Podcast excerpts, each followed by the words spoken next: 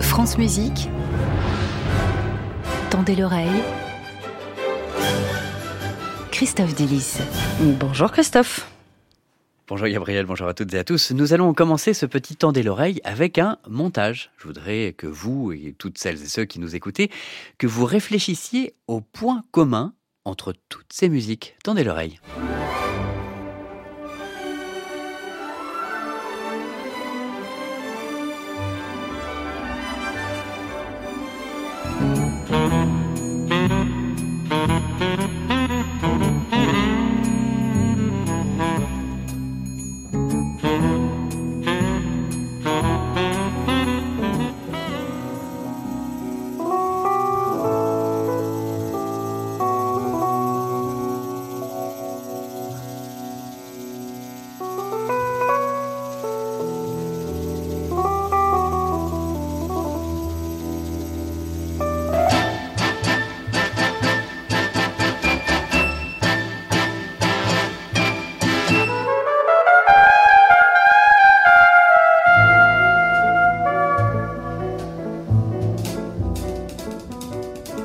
Quel montage. Bon alors ça, il y, a de la musique de film, il y a du jazz, de la musique euh, d'aujourd'hui. Difficile de trouver un, point commun.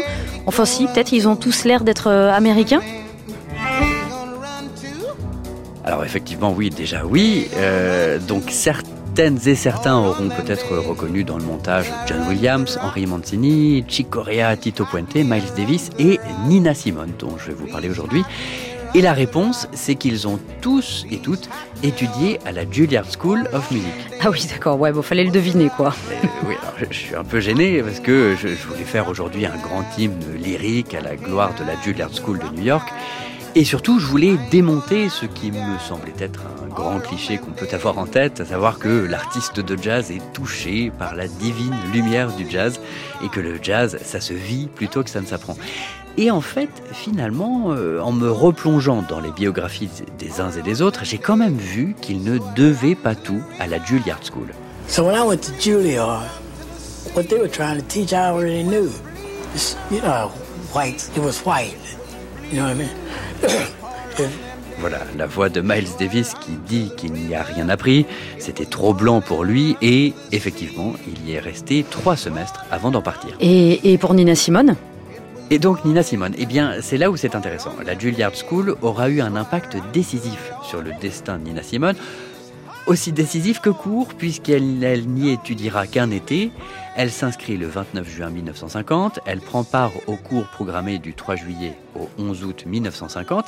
Elle suit tous les cours de la Juilliard, de 8h à 16h, tous les jours sauf le dimanche. Mais elle n'aime pas New York. Elle sortait pour la première fois de la Caroline du Nord, elle était terrifiée par Harlem. En réalité, elle se sentirait mieux à la Curtis Institute de Philadelphie.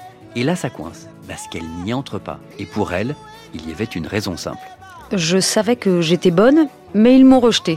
Et ça m'a pris six mois pour me rendre compte que c'est parce que j'étais noire. Voilà, elle invoque le racisme comme euh, raison de son rejet, sauf que euh, bah, à la même époque, on y avait admis une pianiste noire, enfant prodige, Blanche Burton Lyles, qui avait 10 ans au moment de son entrée à la Juilliard.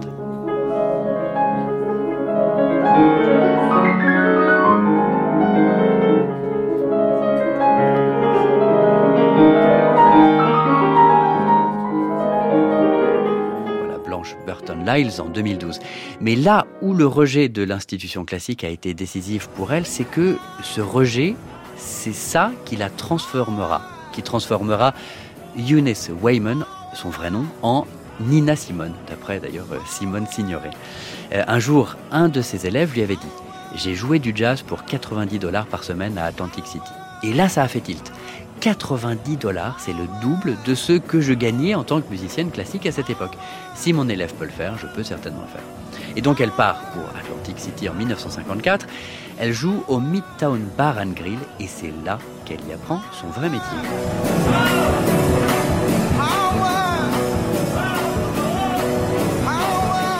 Et donc, euh, Christophe, c'est quoi la conclusion alors? Eh bien que bah, certains n'avaient pas besoin de la Juilliard pour devenir de grands musiciens et que d'autres oui. Mais je tiens quand même à défaire le cliché du génie du jazz qui n'a qu'à se droguer pour être merveilleux.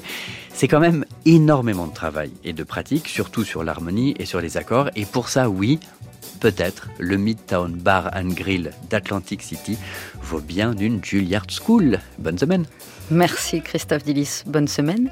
À vous aussi. Votre chronique est bien sûr à la réécoute sur notre site et sur l'application Radio France comme chaque semaine.